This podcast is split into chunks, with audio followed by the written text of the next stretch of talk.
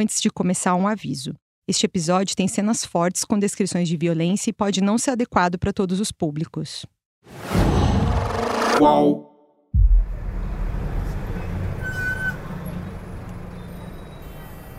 Numa manhã de junho de 2022, eu e a Helenilce Botari, a minha colega que você já ouviu por aqui, fomos até a comunidade de Rio das Pedras, que fica na zona oeste do Rio de Janeiro. Dá pra ir andando? Ah, é, é a casa do ali. Eu vou estacionar aqui mesmo. Ó. Tá? Obrigadão. A gente chegou de táxi e depois caminhou um pouco na estrada de Jacarepaguá. A gente foi até lá para encontrar um morador que eu vou chamar de Seu Alberto, mas esse não é o verdadeiro nome dele. Eu vou usar esse nome para poder manter a identidade dele em sigilo por uma questão de segurança. E segurança é uma questão importante nesse lugar. Rio das Pedras é conhecida pelos crimes dos grupos de milícias que já passaram por ali. Organizações criminosas que já tiveram até vereadores e deputados. É bastante tenso morar num lugar assim, e só quem vive lá é que consegue dar a exata medida dessa situação. Por isso a gente foi atrás de alguém que pudesse contar sobre essa realidade. Mas como o seu Alberto disse pra gente que não ia dar para continuar a entrevista ali, nós ficamos conversando um pouquinho sentados numa mesa de um boteco. Alguns minutos depois, um homem sentou numa mesa quase do lado de onde a gente estava. O seu Roberto tinha sentado numa cadeira na minha frente e a Helenilce estava em outra quase do meu lado. Então, de onde eu estava, deu para ver bem a mesa da frente e quando o homem chegou e pediu uma cerveja para o garçom. Quando o homem sentou, eu também vi, rente à calça dele, que tinha um cabo. Eu levei uns segundos para entender. Ele estava armado.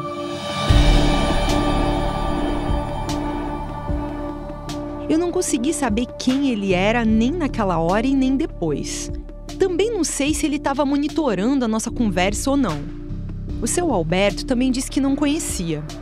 Mas aquele clima fez a gente sair de lá um pouco depois de tomar uma garrafa de água. A tensão do seu Alberto ficou ainda mais nítida quando a gente estava caminhando na rua e a Helenilce levantou o celular para tirar uma foto. Naquela hora ficou muito claro: o seu Alberto não se sentia seguro em Rio das Pedras. Na nossa conversa, ele me ajudou a entender o porquê disso, e eu já vou te explicar. Mas resumindo, os grupos de milícias que passaram por ali ano após ano só deixaram mais medo e violência naquele lugar. Nos bairros e favelas dominados por milícias, a ideia de segurança se desfaz imediatamente quando acontece alguma coisa que contraria os interesses desses grupos. E eles cresceram muito ao longo dos anos. Já dominam 57% das favelas no Rio, segundo o mapa dos grupos armados no Rio de Janeiro. Esse trabalho é produzido pelo Grupo de Estudos dos Novos Ilegalismos da Universidade Federal Fluminense. O problema das milícias é tão profundo que as pessoas aprenderam a conviver com ele até por uma questão de sobrevivência. Mas há pouco mais de 10 anos, em 2007, muita gente não via as milícias como um problema, tratava como um mal menor. Eu vou te mostrar o que o agora prefeito do Rio, Eduardo Paes, disse em 2006 quando ele foi candidato a governador. Eu vou, dar um exemplo, que as pessoas sempre perguntam como recuperar a soberania. Jacarepaguá, no Rio de Janeiro. É um bairro que é, que a tal da polícia mineira, é formada por policiais, por bombeiros, trouxe tranquilidade para a população. O Morro São José Operário era um dos morros mais violentos desse estado e agora é um dos lugares mais tranquilos. Vila Sapê, ali em Curicica. Ou seja, com ação, com inteligência, você tem como fazer com que o Estado retome a soberania. Né? O tempo passou e o Eduardo Paes mudou de discurso. Agora ele também critica as milícias. Mas lá atrás, ele não era o único a dizer isso. O ex-prefeito do Rio, César Maia, era outro que dizia que o tráfico era o grande problema do Rio. Em 2006, o então prefeito do Rio chamou as milícias de, abre aspas, autodefesas comunitárias, fecha aspas. Para o jornal O Globo, ele disse que não tinha criado o termo, e que as milícias eram um mal menor do que o tráfico para a realização dos Jogos Pan-Americanos de 2007.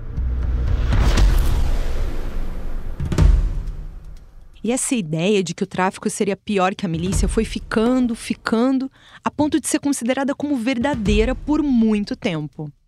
E sabe o que esses grupos criminosos fazem quando alguém começa a prestar atenção demais neles? Eles ameaçam, matam e também se aprimoram. Hoje não tem diferença. As milícias que um dia foram criadas a partir de um discurso para combater o tráfico não são mais formadas apenas por policiais. E os milicianos agora também passaram a vender drogas, ou seja, também são traficantes. Da essência das milícias permaneceu a violência, o controle de territórios e um medo imposto às comunidades que vivem nesses locais. Para chegar até aí, teve muita história que eu, Juliana Dalpiva, vou te contar. História de como esses grupos surgiram e se fortaleceram. Episódios em que milicianos foram defendidos por figuras públicas e também quando finalmente passaram a ser vistos como o verdadeiro problema que são. Também vou te explicar onde o clã Bolsonaro entra nisso.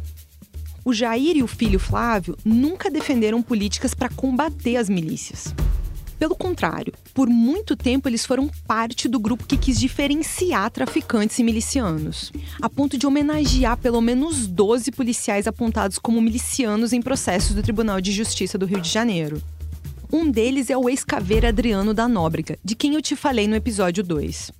Agora eu também vou te contar como, nos anos em que o Adriano cresceu no mundo do crime, os negócios dele se misturaram com os do Flávio Bolsonaro. A ponto do Flávio empregar a mãe e a ex-mulher do Adriano durante anos no gabinete dele. E as duas nunca trabalharam de verdade. Elas eram funcionárias fantasmas. Esse é o episódio 3 do podcast UOL Investiga, Polícia Bandida e o Clã Bolsonaro.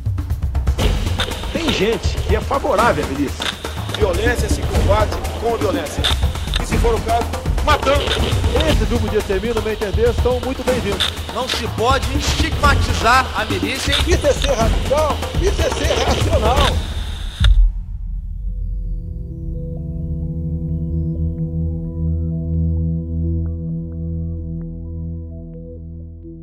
O carioca convive com um rastro de crimes e mortes e às vezes até esquece o quanto tudo isso é violento.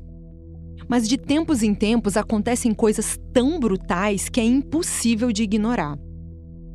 Existem dois momentos centrais na história do Rio de Janeiro que deixaram nítido como as milícias colocam a vida de qualquer um em risco. Não importa quem você é, um morador da comunidade, um jornalista ou mesmo um parlamentar.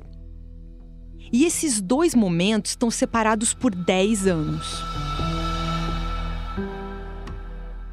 O primeiro deles foi em 2008, na criação da CPI das milícias na Assembleia Legislativa do Rio de Janeiro. O outro é em março de 2018, quando a vereadora Marielle Franco foi assassinada no centro do Rio. Nas duas ocasiões, o clã Bolsonaro ainda tentou minimizar os crimes das milícias. E esses dois episódios são importantes para a gente entender a ascensão e a queda do Adriano da Nóbrega no mundo do crime mesmo que o Adriano não tenha provocado nenhum deles diretamente e tudo tenha acontecido bem longe de Rio das Pedras. Eu vou explicar. Mas antes de eu entrar na história do Adriano, eu preciso contar para você o que aconteceu em 31 de maio de 2008. Foi quando o jornal O Dia estampou a manchete. Abre aspas. Tortura. Milícia da Zona Oeste sequestra e espanca repórter, fotógrafo e motorista de O Dia. Fecha aspas. A Helenilce vai ler para você o texto da capa do jornal. A sessão de horror teve roleta russa, choque elétrico e sufocamento com saco plástico. A equipe fazia reportagens sobre a vida de moradores de comunidades dominadas por grupos paramilitares. Torturadores faziam questão de dizer que eram policiais. O morador também foi agredido. Em carros oficiais, PMs fardados circulavam na favela e confraternizavam com milicianos. Jornalistas descobriram um esquema para votação em massa de candidato de milícia. A equipe do jornal tinha ficado duas semanas trabalhando disfarçada dentro de uma comunidade para retratar como uma milícia agia. Eles se infiltraram na favela do Batã, uma comunidade no bairro de Realengo, na zona oeste do Rio. Quase no final da reportagem, o trio foi descoberto pelos milicianos e acabou torturado por cerca de sete horas. Eles foram levados para um barraco da favela e forçados a entregar a senha dos e-mails. Os milicianos então viram o material que os jornalistas já tinham enviado para a redação. Os textos e fotos mostravam viaturas circulando tranquilamente pela comunidade e como os policiais conversavam com os milicianos. Durante o espancamento, a repórter chegou a ser submetida a uma roleta russa. Ela viu um dos milicianos rodar o tambor de um revólver e apertar duas vezes o gatilho da arma que estava apontada para ela. No fim, eles pegaram o dinheiro e o equipamento dos repórteres e soltaram eles de madrugada na Avenida Brasil. É provável que os milicianos pensassem que ninguém ia se importar com aquilo e que a equipe ia ficar com tanto medo que não ia denunciar nada. Mas não foi o que aconteceu. O relato chocou o Rio de Janeiro e expôs o pior da milícia. Aquela incursão da equipe do jornal o Dia na favela aconteceu numa época em que a imprensa do Rio de Janeiro investigava o poder político das milícias. As eleições de 2006 mostraram que os milicianos estavam com muita força. Um ano antes da equipe do jornal O Dia ser torturada, a Helenilce e um colega chamado Sérgio Ramalho fizeram uma reportagem importante sobre esse assunto. A matéria saiu no jornal O Globo em fevereiro de 2007 e a Helenilce vai ler um trecho para você. O poder de fogo das milícias no Rio vai além da capacidade de expulsar e controlar favelas. Levantamento feito pelo Globo em 35 das 92 áreas dominadas por esses grupos paramilitares revela a enorme influência política que eles exercem sobre os moradores. 80% dessas comunidades tiveram um policial, um bombeiro ou um militar reformado entre seus candidatos mais votados nas últimas eleições. Autoridades como o ex-secretário de Segurança Pública Marcelo Itagiba, o ex-chefe de Polícia Civil, delegado Álvaro Lins, e o ex-presidente da Comissão de Segurança Pública da ALEG, deputado estadual Coronel Jairo, foram alguns dos policiais que tiveram votação expressiva nos territórios ocupados por milícias.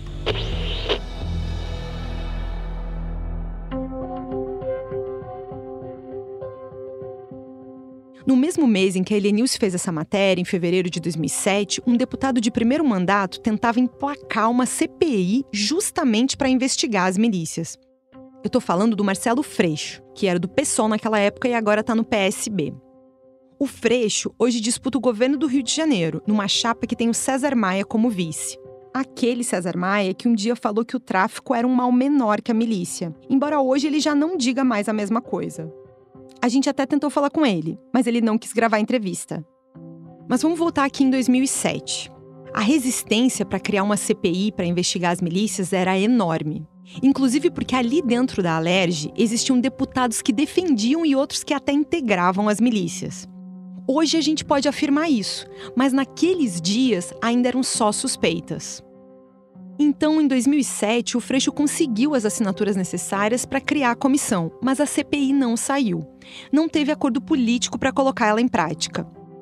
Eu sei, é difícil de entender. Mas mais difícil de entender ainda é como, naquela época, muita gente, vários políticos não viam as milícias como um problema. As coisas só mudaram em junho de 2008, depois do episódio da tortura contra os jornalistas do jornal O Dia. Em fevereiro de 2022, eu fui até o apartamento do Freixo, no Flamengo, para conversar com ele sobre essa época e quando ele conheceu o Jair e o Flávio Bolsonaro. Eu lembro de um episódio, não sei se foi a primeira vez que eu o vi, eu já sabia quem ele era, né? É, mas eu estava fazendo uma campanha política na Sans Pena, na Praça Sans Pena. E, e aí eu encontrei o Jair Bolsonaro e o Flávio, se eu não me engano, foi em 2006 isso. Já na sua campanha para deputado? Já na minha campanha para deputado. E eu vi o, o Jair Bolsonaro e o Flávio com uma, uma camisa igual, né? Era um retrato do Garrasta Azul Médici, né? grande assim, a gente pegava o corpo inteiro, e escrito Eu era feliz e sabia. Um retrato do Médici. O Flávio e ele usando a mesma camisa. Só para lembrar, o Emílio Garrastazu Médici foi o terceiro presidente da ditadura militar brasileira. O Médici governou o Brasil no momento mais violento da ditadura, de outubro de 1969 até março de 1974. Mas o enfrentamento político do Freixo com os Bolsonaro começa mesmo na Alerj e por causa da investigação sobre as milícias. O Flávio estava do outro lado. Na terça-feira, 7 de fevereiro de 2007, o Flávio fez um discurso na tribuna do plenário da Assembleia Legislativa do Rio. Ele estava de terno e gravata, bem-humorado, nem parecia que ia falar de um assunto tão sério. E talvez para ele nem fosse. O som tem um chiado que é da gravação original da Alerj e não tinha como limpar, mas dá para entender. Não se pode levar para o lado de simplesmente estigmatizar a milícia, em especial os policiais que estão envolvidos nesse novo tipo aí de policiamento, vamos dizer assim. Porque pega-se uma exceção, um caso isolado, onde há excesso por parte de algum, alguns maus policiais que cometem atrocidades, covardias contra moradores de uma comunidade e estender isso à regra desse instituto que é a milícia. Que é a milícia, senhor presidente? Nada mais é do que um conjunto aí de policiais, militares ou não, regidos por uma certa hierarquia e disciplina, buscando, sem dúvida alguma, está expurgando do seio da sua comunidade aquilo que é de pior, que são os criminosos. Todas essas milícias sempre tem um, dois, três policiais que são da comunidade e contam com a ajuda de outros colegas de farda para somar força e estarem tentando garantir o mínimo de segurança nos locais onde, onde, onde eles moram.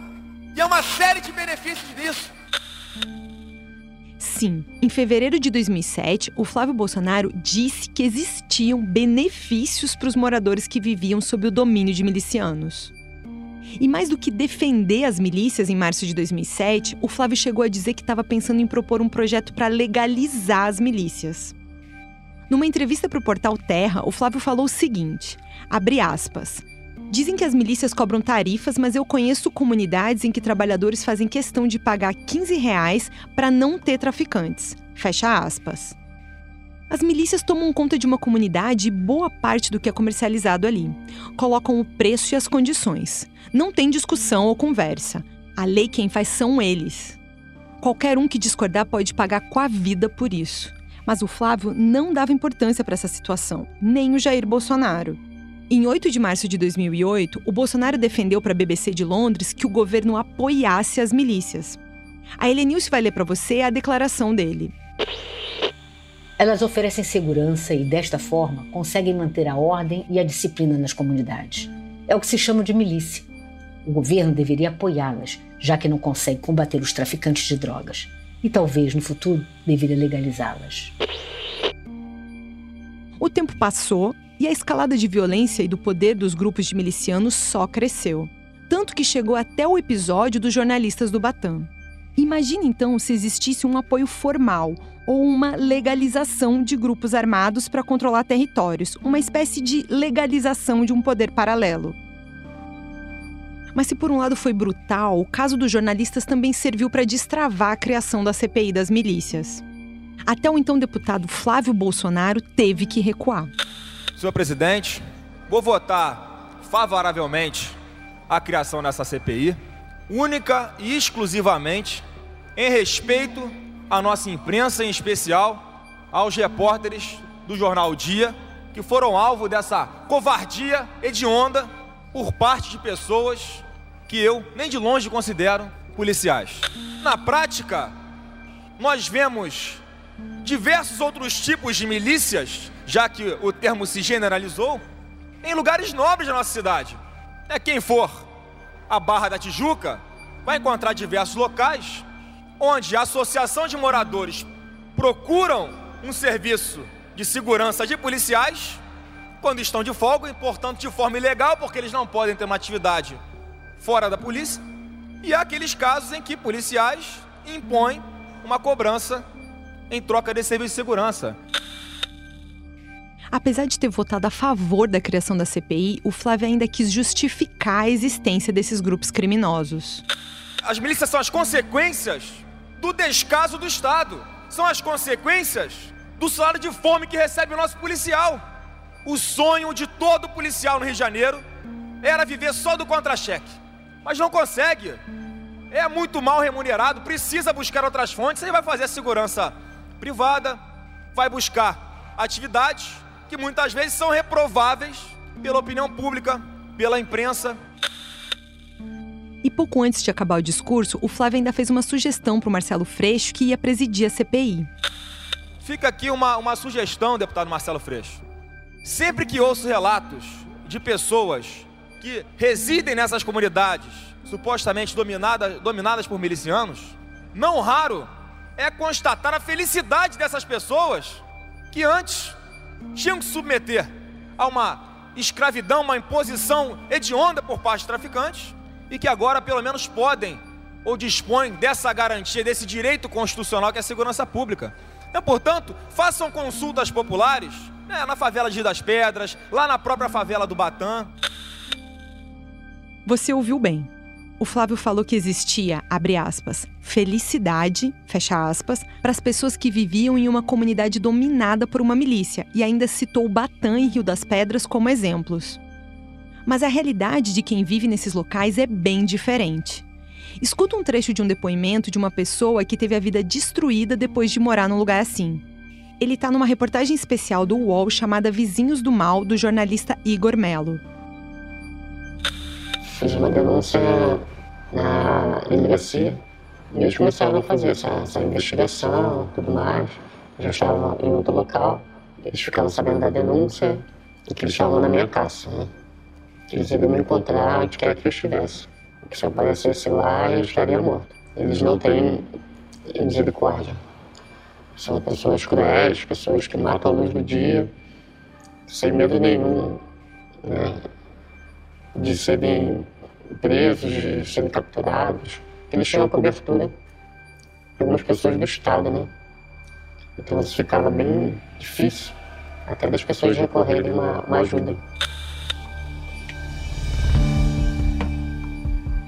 favela de Rio das Pedras servia até essa época da CPI, em 2008, como uma espécie de vitrine para um poder paralelo. Algo que era abraçado por gente da sociedade, por políticos em campanha e até mesmo por integrantes do próprio Estado. Do lado de fora, a favela era vista como um modelo de segurança comunitária. Mas lá dentro, os moradores viviam dominados por uma quadrilha que explorava a região, com o uso de violência sem ser incomodada por nenhum tipo de autoridade gás, internet, aluguel, transporte. Era tudo com a milícia local. E claro, só entrava para fazer campanha quem tinha autorização de quem manda ali a milícia. Mas como foi que a comunidade se tornou o epicentro de uma política de segurança que tem como base a corrupção e a violência? Rio das Pedras surgiu nos anos 60 Operários que trabalhavam nas obras de expansão do rio em direção à Barra da Tijuca viviam sem nenhuma infraestrutura e abriram caminho na mata a facão para construir as primeiras casas. E como era meio isolado, lá não tinha muita segurança. Aí foi criada a tal da mineira. Quem conhece essa história é o seu Alberto. Em 69, 70, por aí, é, houve a, a, a, chamada Polícia Mineira, né? Eles botaram na cabeça dos moradores que aquilo era criada ele está invadindo de traficante, né? E eu nunca concordei com aquilo, sempre tive um pé atrás com relação àquilo. A Mineira, como seu Alberto conta, foi o primeiro grupo paramilitar que dominou a comunidade. Ele tinha como fundador o Otacílio Braz Bianchi, mais conhecido como Otacílio. Esse poder paralelo acabou também se transformando e dando lugar ao crime. Depois de algum tempo, o Otacílio passou a ser considerado pela polícia como o chefe de um grupo de extermínio local. Foi investigado, condenado e chegou a ficar 20 meses na cadeia até ser solto. Um mês depois, em 6 de janeiro de 90, ele foi assassinado durante uma troca de tiros. A morte do Otacílio fez a comunidade começar a viver um profundo processo de mudança. Se do lado de fora o que se via era uma expansão territorial desorganizada, nas vielas daquela comunidade surgia um estado paralelo bem organizado. O Tu chamou todo mundo e disse, a partir de hoje ninguém ver nada nenhum das casas sem ter o meu aval. E realmente acontecia isso. Ninguém matava, ninguém morria sem autorização do cara. Ele não mandava fazer, ele ela fazia, entendeu? Esse é o cara.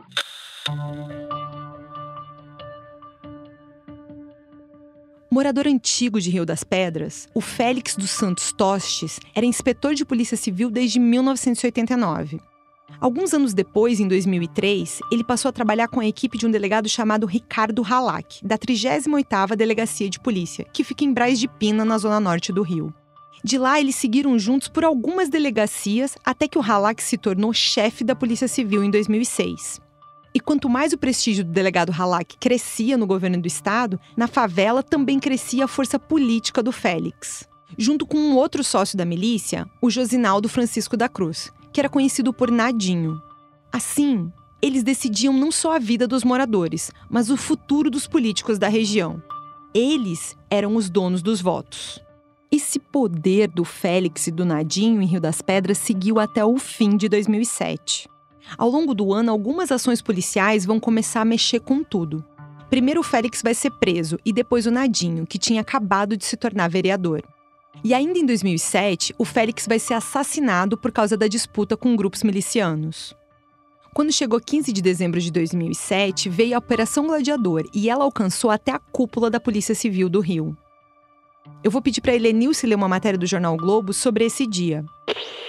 Após sete meses de investigações, a Superintendência de Polícia Federal deflagrou ontem a Operação Gladiador para desarticular uma quadrilha formada por policiais civis e militares que garantia proteção aos contraventores Rogério Costa de Andrade Silva, de 43 anos, e Fernando de Miranda Inácio, de 41. Com base em interceptações telefônicas, a Quarta Vara Criminal de Justiça Federal concedeu 45 mandados de prisão. Na mesma investigação, a PF solicitou a prisão do deputado Álvaro Lins ex-chefe de Polícia Civil, mas a Justiça Federal negou. Também foram presos quatro inspetores da corporação. A Operação Gladiador foi a primeira de algumas ações policiais grandes que iam acabar prendendo uma série de policiais. O Halak ficou no lugar do Álvaro Lins, que, como você ouviu, tinha sido eleito deputado. Outro alvo da Operação Gladiador foi um inspetor de Polícia Civil, Mário Mustrange de Carvalho, um marinho. Ele tinha sido o primeiro que o Flávio homenageou em 2003. Também foi preso o Hélio Machado da Conceição, o Elinho, que tinha recebido uma homenagem do Flávio Bolsonaro em 2005. Essas operações policiais estavam de olho na relação da cúpula da polícia com a máfia da contravenção. Naquela época, ainda não era possível comprovar uma sociedade entre milicianos e os bicheiros. Na imprensa, as coisas eram apresentadas de modo separado: bicheiros, milicianos, políticos. Mas esses três grupos já andavam fazendo negócios juntos.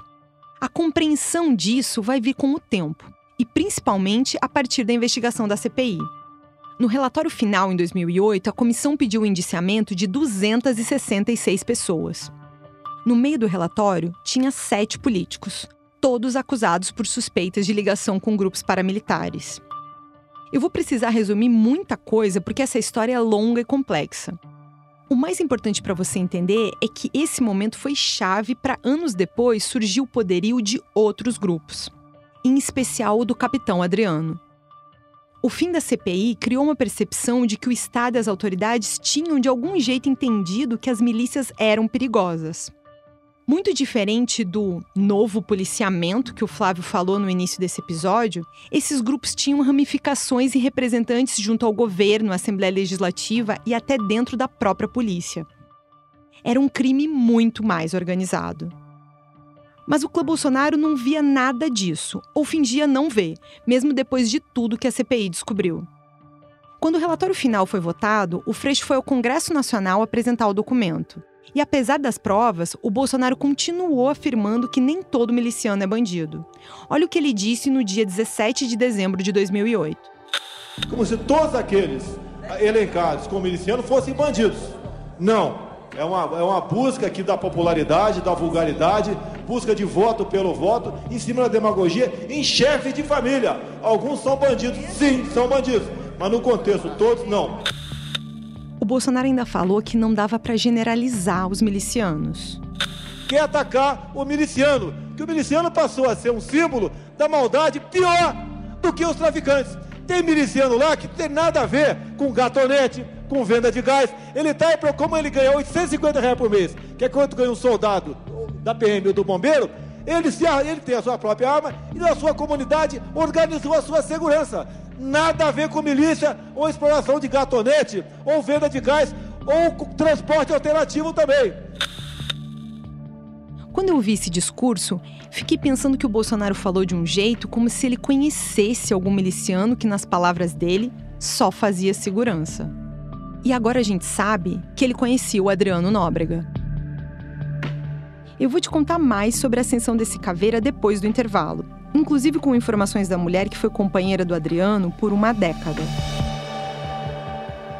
No cantinho do Parque Antártico, onde eles ficavam refugiados, cantavam O Cléo morreu, a mancha se fudeu. Em 1988, um assassinato do lado do estádio do Palmeiras marcou a história das torcidas no Brasil. A rivalidade entre as principais organizadas aumentou e a forma de torcer dentro e fora dos estádios nunca mais foi a mesma.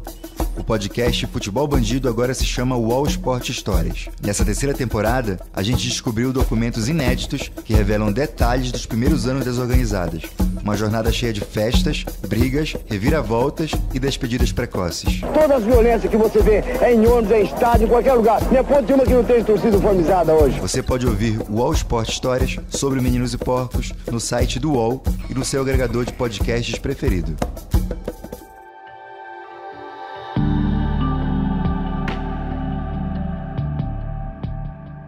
No fim de 2008, o Adriano estava começando a dar os primeiros passos numa ascensão entre os homens da máfia da contravenção. Ele tinha deixado a cadeia dois anos antes, em 2006, depois que foi anulado o julgamento do assassinato pelo qual o Adriano respondia. Mas quando o Adriano ainda estava na cadeia, ele recebeu uma visita do bicheiro Rogério Mesquita, conhecido do pai dele já fazia um bom tempo. O bicheiro queria ajuda, proteção na guerra que ele mantinha com os adversários. Então, por uma mesada de 5 mil reais, o Adriano passou a indicar policiais militares para fazer a segurança dele. Outra fonte de renda que a família do Adriano passou a ter em 2008 era com o cargo da então mulher dele, a Daniele, no gabinete do Flávio Bolsonaro. Só que a Daniele não trabalhava. Ela era uma funcionária fantasma que ficava com uma mesada. Ao mesmo tempo, o Adriano começava a crescer no mundo dos bicheiros junto com um grupo de policiais que também fizeram esse mesmo caminho todos vivendo uma vida dupla. Num momento atuando como policial e em outro vendendo seu conhecimento e técnica para uso do crime. Depois da CPI das milícias, os grupos recuaram para se reorganizar. E algum tempo depois foram pouco a pouco retomando os espaços que tinham ficado para trás quando os antigos líderes das milícias foram presos. E para expandir os negócios, os novos grupos focaram na construção civil e legal, o professor Daniel Irata, que estuda as milícias, analisa que parte do crescimento delas nos últimos anos aconteceu junto com a expansão imobiliária em direção à Zona Oeste, um período com muito crescimento por causa dos Jogos Olímpicos de 2016. Já o delegado Vinícius Jorge, que trabalhou com o Marcelo Freixo nas investigações da CPI, vê outras mudanças. Ele agora está aposentado da Polícia Civil e em junho de 2022 a gente se encontrou para conversar num café em Copacabana. Agora mudou. Isso a CPI realmente ajudou a, a mudar o. Hoje, hoje, milícia é outra coisa, completamente diferente. Quem, quem falar de milícia hoje, com essa cabeça lá de trás, e muita gente está fazendo isso ainda, comete um equívoco. Mudou. Mudou. Mudou porque é dinâmico. Olha quantos anos se passaram. Internet, satélite. Mas tem uma coisa que chama atenção, né? É, é, elas cresceram depois da CPI, né? Sim, Houve, não, no primeiro momento houve um, uma estagnação territorial, uma retração. Eles perceberam que aquele grau de exposição, aquela disputa por mandatos políticos, tinha sido ruim para os negócios. E aí eles retro... deram passo atrás. Hoje a relação dos agentes do Estado com a milícia está muito mais para o arrego do deixar existir, de, de, fornecer informação privilegiada, de fazer uma segurança. Do que ser efetivamente parte. Do que ser efetivamente líder da milícia, como era. Não tinha milícia de verdade na época que não fosse liderada por um policial, por um militar, forças armadas, por um, um deco, era do exército. A CPI gerou essa resposta, quase todos foram presos, expulsos, condenados, mandatos cassados. Então isso gerou também um processo de sucessão, de substituição, de ascensão, de divisão, de mudança dentro dos controles das milícias e dos próprios perfis milicianos. Na análise sobre essa mudança, o Vinícius Jorge avalia que o Adriano não é um miliciano típico, ou como aqueles que ele investigou na época da CPI. Para o Vinícius Jorge, o papel do Adriano é muito mais como um matador de um grupo que atuava para quem pedisse até para os milicianos. Sabe por que, que ele é confundido com miliciano? Porque a série. Aí, o que, que aconteceu? Adriano eu conheço bem. Todo mundo da polícia conhece ele. Não sou eu, não. Né? Ele monta o escritório do crime. Ele falou: agora eu não mato mais para você. Eu, ele montou um CNPJ. Ele montou uma empresa de assassinatos.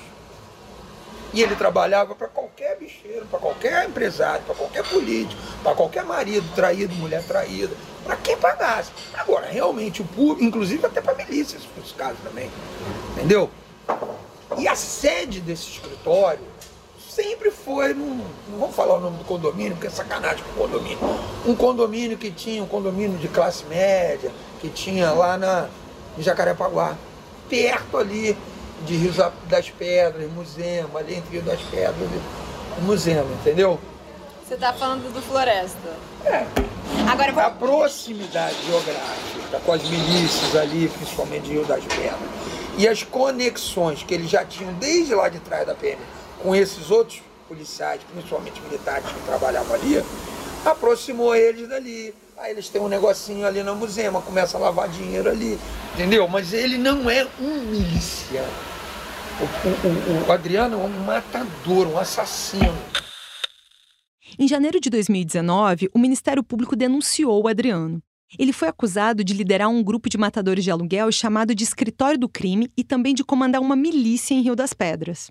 Mas até ali o Adriano passava intacto pelas autoridades, ano após ano sem ser incomodado. O Adriano só vai entrar na mira dos investigadores por causa do que eu te contei no início desse episódio, o segundo momento de um combate mais efetivo às milícias. Algo que só aconteceu depois da morte da vereadora Marielle Franco. Eu conversei com a promotora Simone Sibilio no gabinete dela.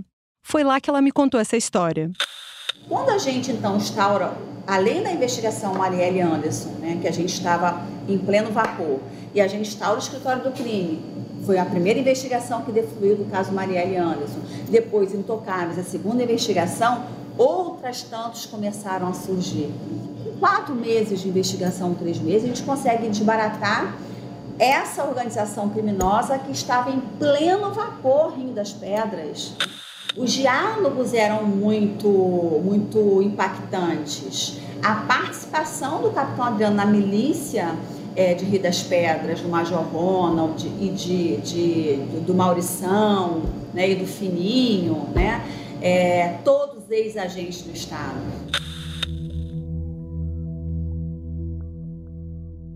A promotora Simone investigou a morte da Marielle por quase três anos e também acabou investigando o Adriano da Nóbrega e outro personagem importante da milícia em Rio das Pedras, o Major Ronald Pereira. O Adriano e o Ronald têm algumas coisas em comum além de terem sido policiais. Ambos tinham homenagens concedidas pela Alerj a pedido do Flávio Bolsonaro. A do Ronald foi em 2004. O Flávio decidiu homenagear o Ronald por conta de uma operação realizada no Conjunto Esperança no Complexo da Maré, na zona norte do Rio, em 22 de janeiro de 2004. Essa operação resultou, nas palavras do deputado, de um, abre aspas, confronto armado com marginais da lei, fecha aspas. Repara a data das mortes, 22 de janeiro de 2004. Isso aconteceu exatos 15 anos antes do Ronald ser preso como miliciano em 22 de janeiro de 2019. E a história da promotora Simone Sibilio cruza com a do Ronald lá atrás. Em 5 de dezembro de 2003, o Ronald se envolveu em um outro caso violento. Ele é conhecido como a chacina da Via Show. Quatro jovens saíram da casa de festas Via Show em Duque de Caxias, na Baixada Fluminense, e um deles parou para fazer xixi no pneu de um carro no estacionamento. Só que o veículo pertencia ao chefe da segurança da casa de shows, um policial militar. Esse policial e outros quatro PMs faziam um bico ali nos dias de folga. Aquele bico de segurança que é ilegal e que tantas vezes foi justificado por políticos como uma maneira dos policiais ganharem um dinheiro a mais. E nessa noite, quando os jovens foram flagrados naquela situação pelos policiais que estavam na segurança do evento, eles acabaram espancados e executados.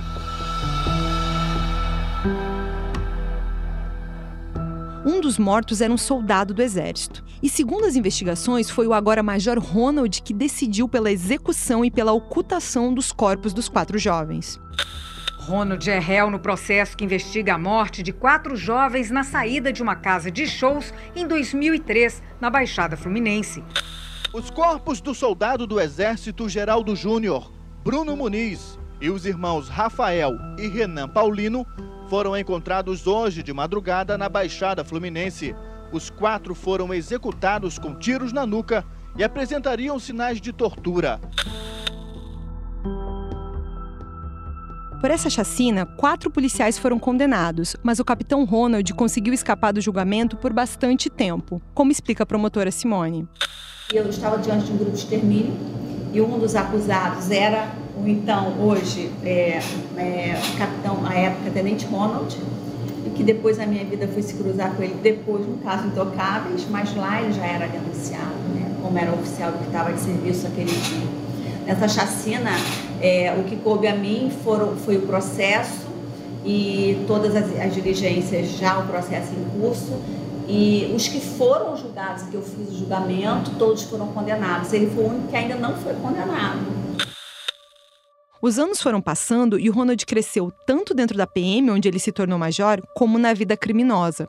Ele virou chefe da milícia da Musema e, junto com Adriano, se tornou dono de vários imóveis erguidos ilegalmente naquela região que fica do lado de Rio das Pedras.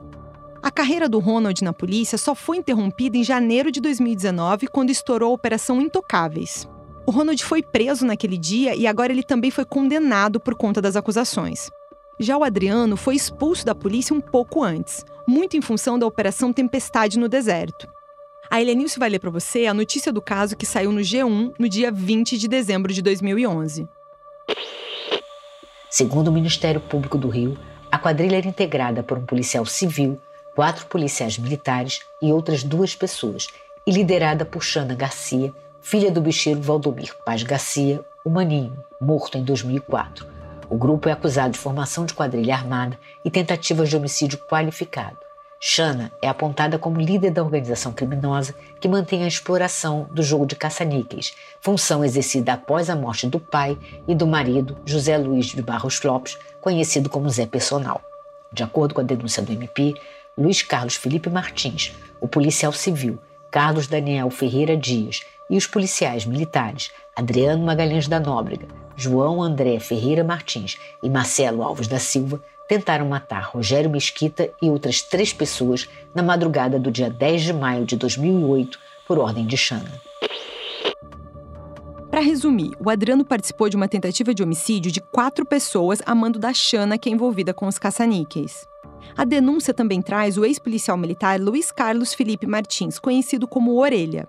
Ele estava com o Adriano no assassinato do Leandro em 2003, aquele que eu te falei no episódio 2. Depois de expulso da corporação, o Orelha continuou trabalhando com Adriano no crime e acabou entrando para a milícia de Rio das Pedras. E assim como o capitão Adriano, ele foi homenageado pelo Carlos e pelo Flávio Bolsonaro.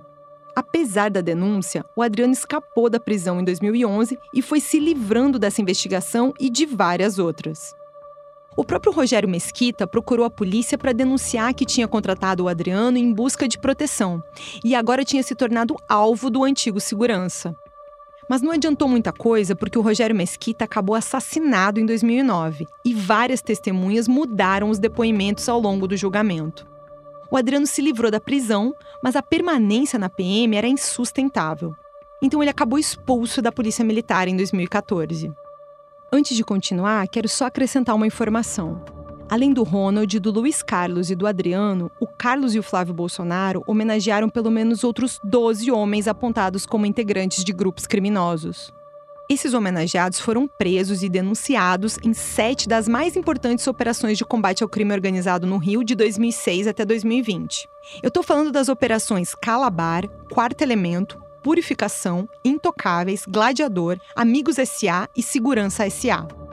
Essas investigações realizadas pela Polícia Federal, pelas corregedorias e pelo Ministério Público revelaram quadrilhas montadas por policiais para a prática de extorsão, corrupção, sequestros, homicídios e outros crimes.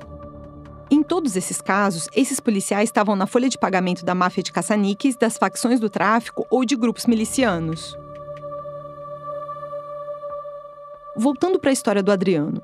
Para entender como ele saiu da cadeia em 2006 e entrou de cabeça no crime, eu fui perguntando para quem conheceu ele.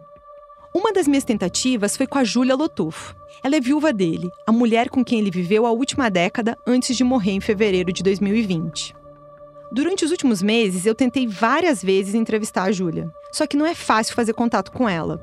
A Júlia foi denunciada na Operação Gárgula em março de 2021 e é acusada de lavar o dinheiro sujo que o Adriano ganhou com os crimes da contravenção e do escritório do crime.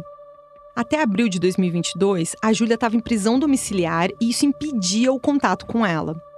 Então, no dia 28 de abril desse ano, eu soube que ela ia depor no Tribunal de Justiça do Rio por causa do processo e resolvi tentar abordar ela lá no tribunal. A audiência estava marcada para as 10 horas da manhã. Eu cheguei bem cedinho no tribunal e fui entrando. Mas quando eu cheguei na porta da sala de audiência, o segurança me barrou e disse que eu tinha que esperar do lado de fora porque eu não era parte no processo. Só pode entrar quem vai participar da audiência, ou seja, os réus, os advogados, a vítima, os testemunhas. Quem não tem que aguardar. Vou pedir só para a senhora aguardar o horário. Posso aguardar onde? A senhora vai ter que ir para lá. Lá para a entrada mesmo. É, exatamente. Tá bom. Vai aguardar lá, tá bom? Aí, quando eu tô saindo no corredor, eu vejo a Júlia entrando com dois advogados. Oi, eu sou Juliana. É, eu queria, enfim, vou deixar o pedido. É, é, ele acabou tendo uma confusão, eles acabaram deixando subir, não sabiam que enfim, tinha que esperar lá. Eu vou deixar um pedido, se for possível. É, eu sou colunista do UOL, enfim. Eu gostaria de acompanhar assistir. Juliana Del Pai. Juliana Dalpiva, é isso. Se, se for autorizado, eu subo, enfim, mas claro, eu sei que o juiz precisa né, autorizar, só queria deixar o pedido. Tá bom? Muito obrigada, tá? Obrigada a você. Só que não deu muito certo. O juiz não me autorizou a acompanhar o depoimento da Júlia e eu tive que ir embora. Por meses eu continuei tentando uma entrevista com a Júlia, mas ela não quis. Só que andando aqui e ali, eu ouvi um pouco da história dela, a história da Júlia. Ela costuma dizer que é anarquista e várias pessoas da família dela são de esquerda.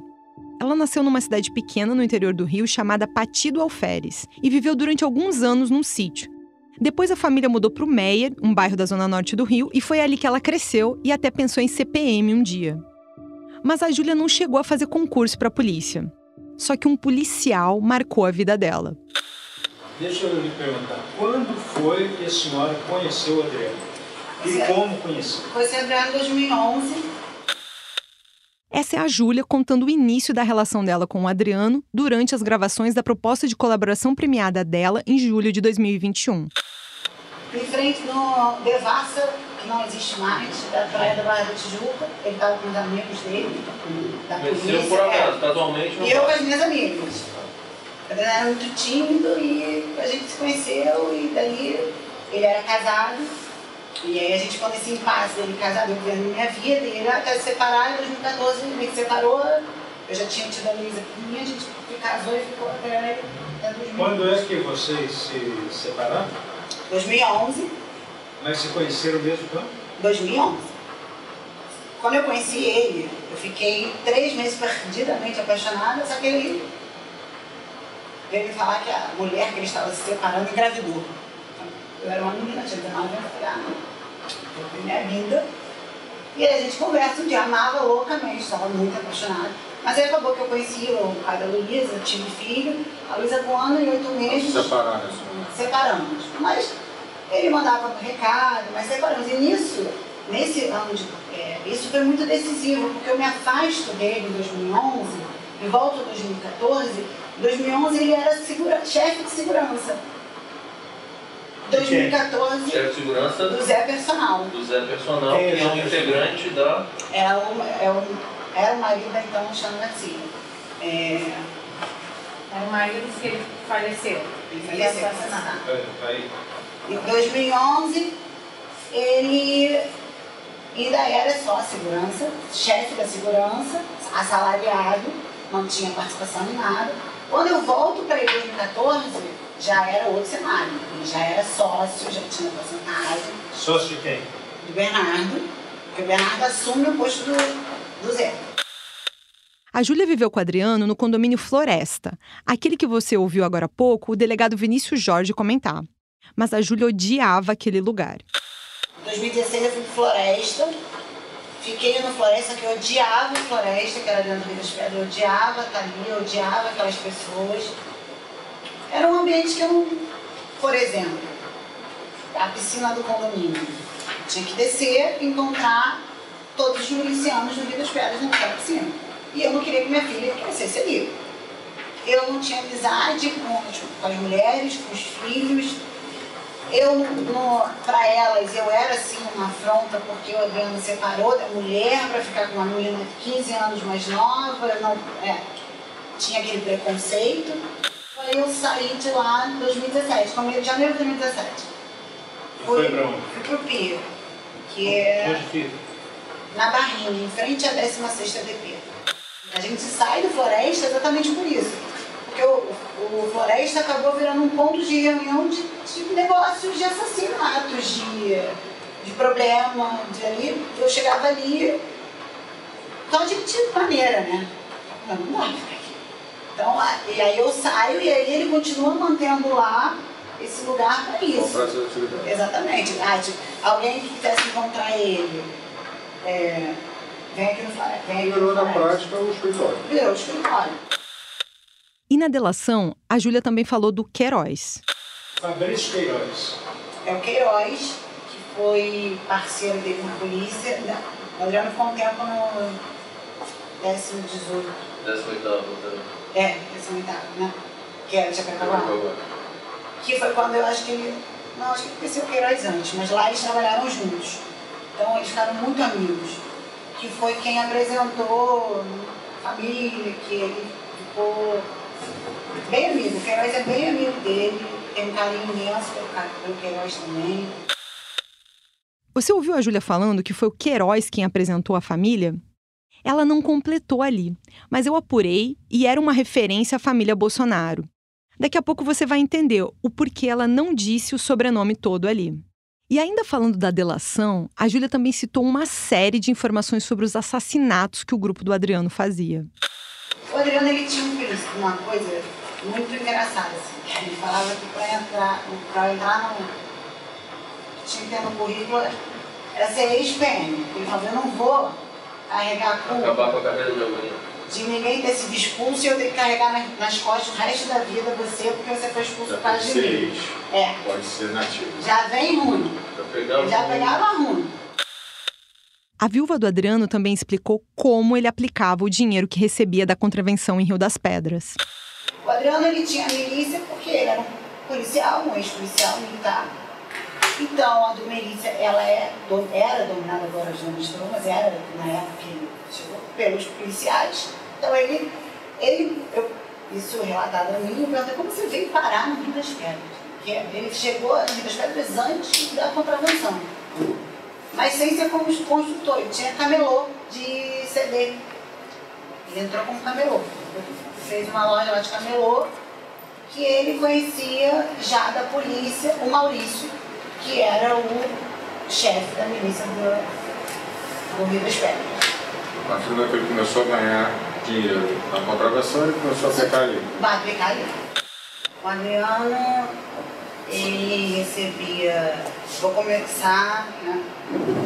Ele recebia em média mensal da contravenção, variava de 500 mil a 700 mil mês. Ele investiu tudo dele praticamente Rio das Pedras. É, entre terrenos, galpões, vila, kitnet, apartamento, loja. kitnet, loja. Assim, existia a propina de para não estourar o bingo, para ninguém lá Pra evitar a reflexão ali no é, para manter os bingos, pagava batalhão. Mas esses eram os povos menores, né? Da, dos descontos. Os maiores eram sim para eles continuarem fazendo, abrangindo cada vez mais e qualquer um que viesse intervir os assassinatos. O Adriano gostava de ler livros sobre snipers e, nos últimos anos da vida, tinha se interessado muito pela história do narcotraficante colombiano Pablo Escobar. O Adriano tinha visto séries e filmes sobre a história dele na TV e alguém chegou a me mostrar o Adriano num vídeo com uma camiseta com a foto do Escobar estampada. Em uma das investigações dos crimes do Adriano, uma testemunha disse que ele tinha um modus operandi para cometer os crimes perfeitos. A testemunha contou que o Adriano usava um fuzil com a coronha cortada e se colocava no banco de trás do veículo, deixando só o cano da arma para o lado de fora. Desse jeito, o Adriano evitava que as cápsulas das balas caíssem do lado de fora do carro, depois que ele disparava. Isso impedia um confronto de balística durante as investigações. E essa especialização do Adriano custava caro. A Júlia contou que o Adriano chegou a receber 500 mil reais para cometer um assassinato. E eles ganhavam por assassinatos. Um fixo mensal mais valor por alvo. Isso. Ela sabe dizer valores, assim, sobre algum, mais ou menos. Não, eu soube de um. Depende do alvo, né? Acho que dependia do alvo. Eu soube de um porque o único que eu falar que foi 500 mil. Mas acredito que teve dentro desses mortes que foram mais que isso. A Júlia tentou fazer um acordo de delação premiada para negociar uma redução de pena e até uma mudança para fora do país. Ela tem medo de ser alvo dos inimigos do Adriano. E a Júlia contou muito do que sabia da vida do Adriano no crime. Mas a Júlia também sustentou, na versão dela, que ela, Júlia, não participava dos negócios sujos e violentos do Adriano. Só que a Júlia não teve sucesso no acordo. O Ministério Público recusou a proposta de delação dela em novembro de 2021. Os promotores do grupo que investigam o crime organizado, o GAECO, avaliaram que o que a Júlia contou eram informações que eles já tinham por conta de outros casos. Na opinião deles, a Júlia não tinha nada de novo para acrescentar e por isso não valia a pena fazer um acordo. Mas eu soube uma versão mais longa dessa história. Quando o Ministério Público recusou oficialmente o acordo em novembro de 2021, muita coisa tinha rolado antes. A primeira tentativa dos advogados da Júlia de fazer um acordo de delação foi ainda em maio, e os advogados procuraram a cúpula do Ministério Público do Rio porque ela tinha dados para falar sobre pessoas com foro privilegiado, dados que só a Procuradoria-Geral de Justiça podia investigar. A Júlia tinha a intenção de citar o que ela sabia da história da Daniele Nóbrega, a ex-mulher do Adriano que eu já te contei que tinha um cargo no gabinete do Flávio. A Daniele ficou de 2008 até 2018 lotada na Alerge. Mas não foi só ela. A mãe do Adriano, a Raimunda Veras Magalhães, também. E isso foi entre 2016 e 2018. Só que as duas nunca trabalharam lá e se enrolaram junto com o Flávio na investigação sobre rachadinha no gabinete dele. Quando o Ministério Público estava investigando o paradeiro do Adriano em julho de 2019, os promotores flagraram a Júlia falando da Daniele no telefone. Ela foi nomeada há 11 anos. Há 11 anos levando dinheiro, 10 mil por mês do bolso dela. Aí agora ela não quer que ninguém fale o nome dela?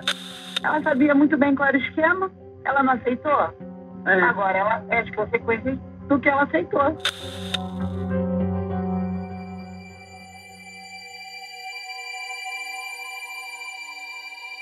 Algumas pessoas que estavam presentes nas primeiras reuniões sobre a delação da Júlia me contaram que ela queria falar sobre isso. Do que ela, Júlia, sabia sobre a rachadinha no gabinete do Flávio Bolsonaro.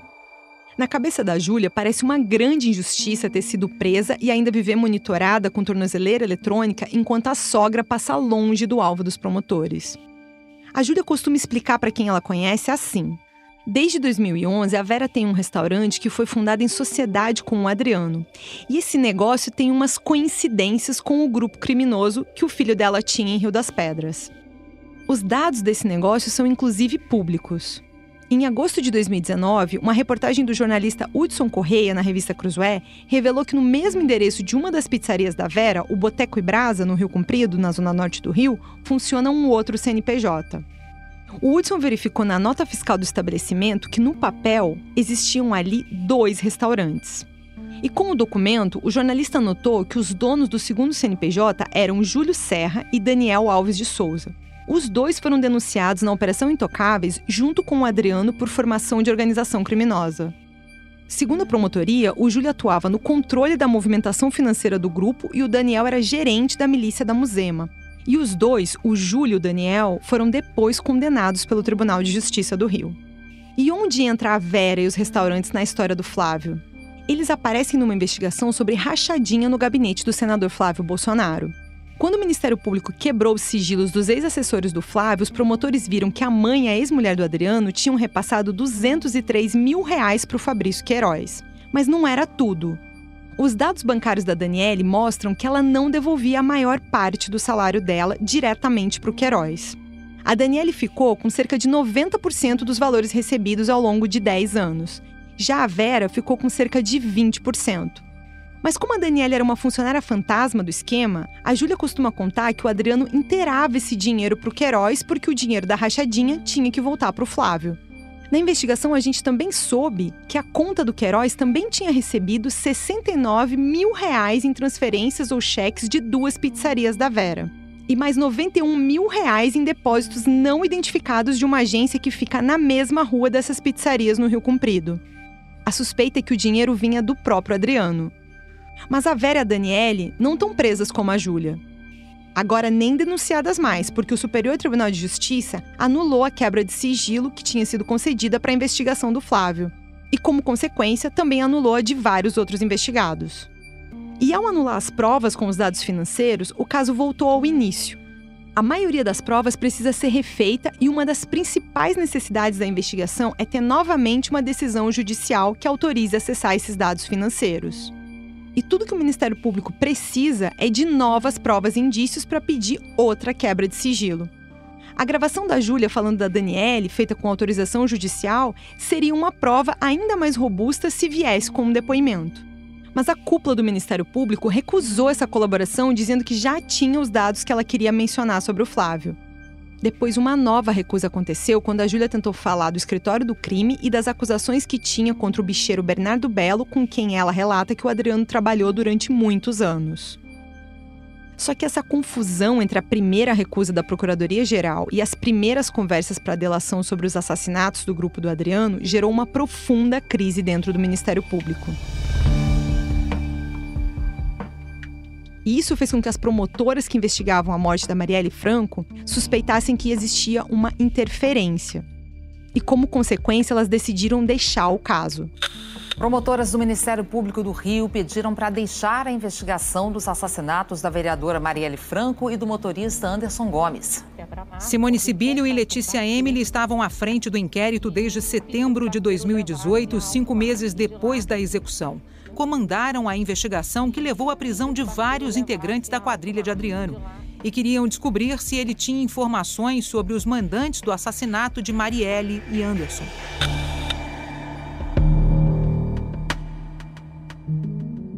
Lembra do meu encontro com a Júlia no Tribunal de Justiça em abril de 2022? Algum tempo depois daquele dia, eu consegui saber boa parte das coisas que a Júlia falou na audiência. A Júlia contou no tribunal que chegou a trabalhar na Alerj entre 2016 e 2017. Ela tinha um cargo como assistente na Subsecretaria-Geral de Recursos Humanos da Alerj. Ela recebia um salário de R$ 3.400. A nomeação da Júlia foi assinada pelo Jorge Pisciani, ex-presidente da Alerj, preso na Operação Cadeia Velha, que é um braço da Lava Jato no Rio de Janeiro. Na versão da Júlia, mesmo como mulher do capitão Adriano, ela trabalhava fazia questão de ter o próprio dinheiro e não se envolvia nos negócios dele. A Júlia foi acusada de administrar o dinheiro do Adriano. Tanto que em 2017, quando ela saiu da Alerj, a Júlia também recebia dinheiro do Adriano por meio da pizzaria da Vera, mãe do Adriano. Entrava na conta da Júlia uma mesada de 5 mil reais todo mês para pagar as contas. Mas ela sustentou no depoimento que não tinha nenhum papel na administração dos negócios. A Júlia ainda disse que o Adriano era egoísta e tinha deixado ela numa situação muito difícil. E isso ela também falou nos vídeos da tentativa de colaboração premiada. Então ele, ele era egoísta. Ele não se preocupou em criar uma estrutura para depois? Não. Ele veio pensar isso pro final, que foi quando a gente começou a pensar na fazenda, que aí a gente ia morar. Ele achava que a gente ia viver de gado. A Júlia também deu a entender que se sentia perseguida, já que o processo contra ela era montado por uma acusação de lavagem de dinheiro de um restaurante que nem chegou a ser aberto. O Adriano deu entrada na empresa Lúcio Comércio de Bebidas Limitada em 14 de maio de 2019 e colocou cerca de 200 mil reais ali. Um valor que a Júlia admite que ele conseguiu por meio dos crimes da milícia em Rio das Pedras e da máfia da contravenção. A Júlia aparecia como uma das sócias do restaurante e admite que a ideia do Adriano era expandir o restaurante pela capital e usar o comércio para lavar dinheiro sujo do crime. Só que o Adriano morreu em fevereiro de 2020 e os planos não saíram do papel. Sempre que pode, a Júlia faz questão de ressaltar que foi a mãe do Adriano que ficou com a herança do miliciano em Rio das Pedras, sobretudo os imóveis para aluguel na favela. Esses imóveis, depois que o Adriano morreu, ficaram para quê? E esses imóveis, o que aconteceu? Ficou hoje está com a milícia. Quando ele morre, a mãe do Adriano, ela fala para mim que realmente, quando comecei a namorar Adriano em 2014, eu presenciei isso. A gente em casa, ele entregou para ela folha, folhas assim de ingresso assim de, da Associação de Moradores do Rio das Pedras, de apartamentos que a gente tinha construído. Mas ele entregou para mim mais de 70 apartamentos. Ele tinha acabado de se separar e a gente estava namorando. Ele falou: oh, mãe, se alguma coisa acontecer comigo, esses apartamentos aqui, você vai o Maurício tal. Isso, em média, eram uns 70 que ela tinha. Quando, ela, quando ele morre, ela veio com, com aquele papel que ele deu lá atrás, e falou, não, ele me deu, aquilo lá é meu, é tudo meu. Eu falei, não, tudo bem, porque eu estava no meu limite de sobrevivência, de viver essa vida. Eu realmente já não queria, já não, não liguei por aquilo. Eu sei que até a morte do Adriano, os três primeiros meses que foram intensos disso, as pessoas que não sabiam onde estava o dinheiro, que era isso, que era aquilo, eu, era, era esse funcionamento, era o cabeça que ainda estava lá, não sei se é ele que ainda não tem. E até então era mãe para mãe do Adriano receber. Essa disputa por conta dos bens aconteceu depois que o Adriano morreu numa operação policial na Bahia em fevereiro de 2020. A Júlia acredita que o Adriano foi assassinado e que o crime teve envolvimento do bicheiro Bernardo Belo. O caso segue em investigação com várias contradições, principalmente por causa das lesões no corpo do Adriano. Quem conversa com a Júlia hoje em dia fala que ela convive com um conflito, uma confusão entre o que ela viveu com o Adriano e o que ela sabe que ele fez na vida de muitas pessoas. A Júlia também diz que quer uma nova vida, para não ser mais vista como a viúva do Adriano Nóbrega. Ela não é a única que se ressente dessa conexão com a imagem dele. Enquanto o Adriano estava vivo, o Jair e o Flávio Bolsonaro tentaram se afastar da figura dele várias vezes. E ao longo do tempo, tanto da produção desse podcast quanto desde que eu comecei a investigar a família Bolsonaro, eu fiquei me perguntando como acreditar que o Jair e o Flávio Bolsonaro não sabiam sobre a realidade da vida que o Adriano levava. O Ítalo Ciba, ex-colega do Adriano na PM, que eu te falei no episódio 2, me disse que era comum o Adriano ir no gabinete do Flávio. O Adriano se dava bem. Se dava mal com o Flávio devido ao Queiroz. Mas se dava bem era o quê? Que, que, uh, se conhecia? Como, como, que, que o senhor sabe, assim? Como assim? É que o senhor falou assim, ah, que ele se dava bem se dava bem o quê? É, é, bebia uma cervejinha, jogava futebol? Eu não posso mais beber uma cervejinha. Eu sei que o Queiroz, o, o, o Adriano, de vez em quando o Queiroz chamava para ir no, no gabinete. Ele ia no gabinete. O Ciba só não especificou quando foram essas visitas. Outra coisa que o Ciba disse é que o Adriano se sentia nos últimos tempos perseguido por ser amigo do presidente. Aí, por que nós somos amigos do presidente, você perseguido? Não. É o que a Adriano uma vez falou para mim. Passou isso, está sendo perseguido pelo presidente. Ah, mas então é recente isso daí que o Adriano Foi 2000, fala. foi a última vez que eu tive com ele de passagem. Esparrei com ele no shopping, se não me engano, se não me falha a memória. No shopping. Ele falou, pô, estou sendo perseguido porque a gente é um amigo do presidente. Falou assim mesmo pra mim. O ex-capitão do BOP, Rodrigo Pimentel, acha que defender o Adriano na época da prisão por conta da morte do Leandro em 2003, como eu te falei no episódio 2, não foi exatamente um problema porque o Flávio podia não saber. Mas depois não tinha como. Eu, eu, não, eu não condeno o Flávio por ter ficado do lado do Adriano naquele momento. Uhum. Depois, eu gostaria que ele se explicasse. Tá? Naquele momento, normal. Boa parte dos policiais ficaram. Mas depois manter a mãe do, do Adriano no gabinete, manter a ex-mulher do Adriano, com qual interesse? Por que um deputado estadual está mantendo a mãe e a esposa de um assassino o Bolsonaro costuma dizer que não sabia que o Adriano ia virar o que virou. O delegado Vinícius Jorge discorda. Todo mundo sabia na PM quem era o Adriano, o que, que, ele fazia. na PM, PM desculpa. Também. Na polícia. Na polícia, é. é na, na, política, no Ministério Público. Qual, então, era conhecido, mas Qual a chance do Flávio e do Jair Bolsonaro não saberem que ele traba trabalhava de matador pro bicho, é, para um assassino ah. de, de matador de aluguel? Deixa eu te dizer. Tem alguma chance deles não saberem disso? Olha, como eu te disse, nunca vi ninguém que não soubesse. Porque era muito sabido. Não, podia, não do grande público, mas do métier político. Assim, polícia é muito ligada na política. A polícia conhece a política, a política conhece a polícia. A chance de não saber é remota. Porque assim, todo mundo sabia quem era Adriano. São tantos dados, inclusive públicos, que não resta dúvida que o clã Bolsonaro conheceu, conviveu, homenageou e fez vista grossa para os crimes de alguns dos piores milicianos do Rio de Janeiro. Tudo isso por muitos anos.